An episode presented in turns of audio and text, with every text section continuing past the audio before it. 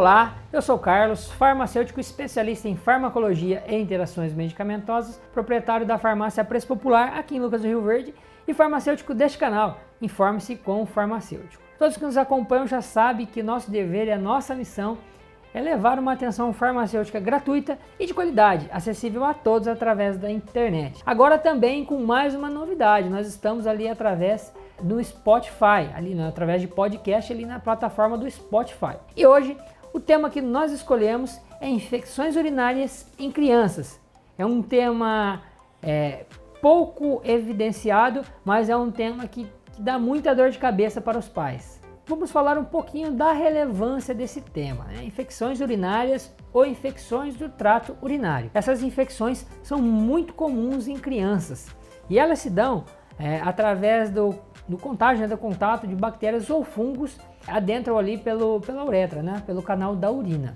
Após né, as, as, bactérias adentrarem ali o canal da urina, né, é a uretra conhecida, eles, as bactérias conseguem se proliferando, né, se locomover e chegam até a parte mais superior, né, imediatamente, que é a bexiga. E em alguns casos elas conseguem chegar até uma parte mais superior ainda, que seriam os rins. Então, é, as infecções urinárias são simples, é, mas podem causar ali um incômodo, um estresse um pouco maior se não for diagnosticado e tratado rapidamente. As infecções do trato urinário, elas são mais comuns em meninos ou meninas? Vamos lá. É, na fase inicial ali, né, as crianças mais novas, é, a incidência maior de infecções urinárias, né, infecções do trato urinário, são em meninos. Porém, na infância, né, conforme a criança vai crescendo, ela já se torna muito mais comum ou praticamente só abrangente ali para meninas. E a explicação mais óbvia e mais comum é, para que as infecções do, do, trato urinário sejam mais comuns em meninas é devido ter a uretra mais curta. Então é muito mais fácil a bactéria chegar ali à bexiga ou até os rins é, em mulheres, né, em meninas. E quais os sintomas? Os bebês, né, crianças recém-nascidos de até dois anos, eles podem ter sintomas como febres, vômitos, diarreia dor abdominal e urina fétida. Já as crianças com mais de dois anos de idade, né, uma criança um pouco maior, já iniciando a infância, elas já apresentam sintomas normais, né, os sintomas comuns que a gente conhece de infecções é, do trato urinário.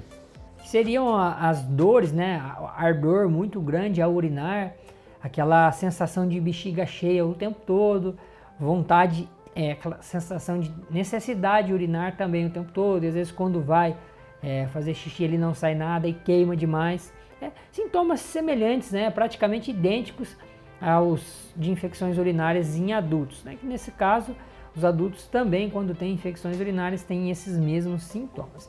Então, só abaixo de dois anos que os sintomas ali são um pouco diferentes é, dos demais.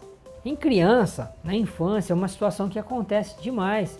É devido a essa, esse ardor, né, essa queimação ao urinar, a criança não consegue identificar exatamente o que está acontecendo, ela acaba não indo ao banheiro, ela acaba prendendo a urina inconscientemente para que ela não sinta aquela dor quando ela, for, quando ela for urinar. Então, por isso, os pais têm que estar muito atentos em relação a isso.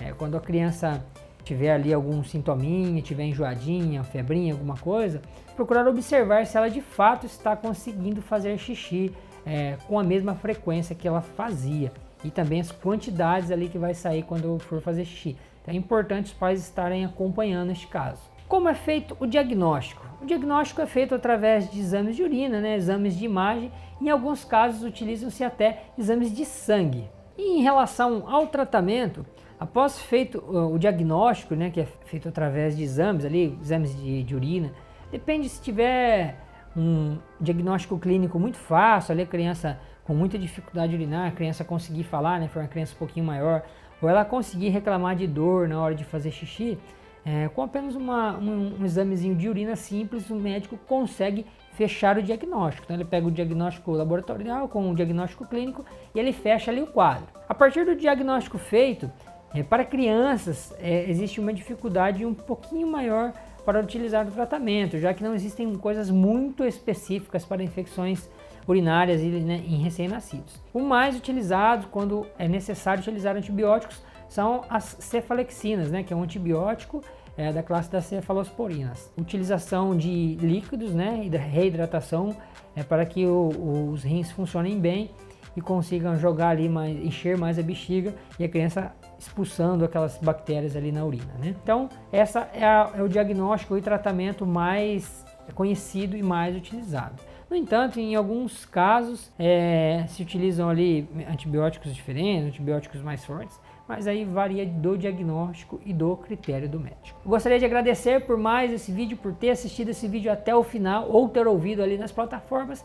Peço que se você estiver nos acompanhando, ative as notificações, se inscreva no nosso canal e deixe ali seu feedback, sua dúvida, seu comentário. Acesse as nossas redes sociais, Facebook, Instagram e entre em contato conosco, vai ser um prazer muito grande em responder a sua dúvida.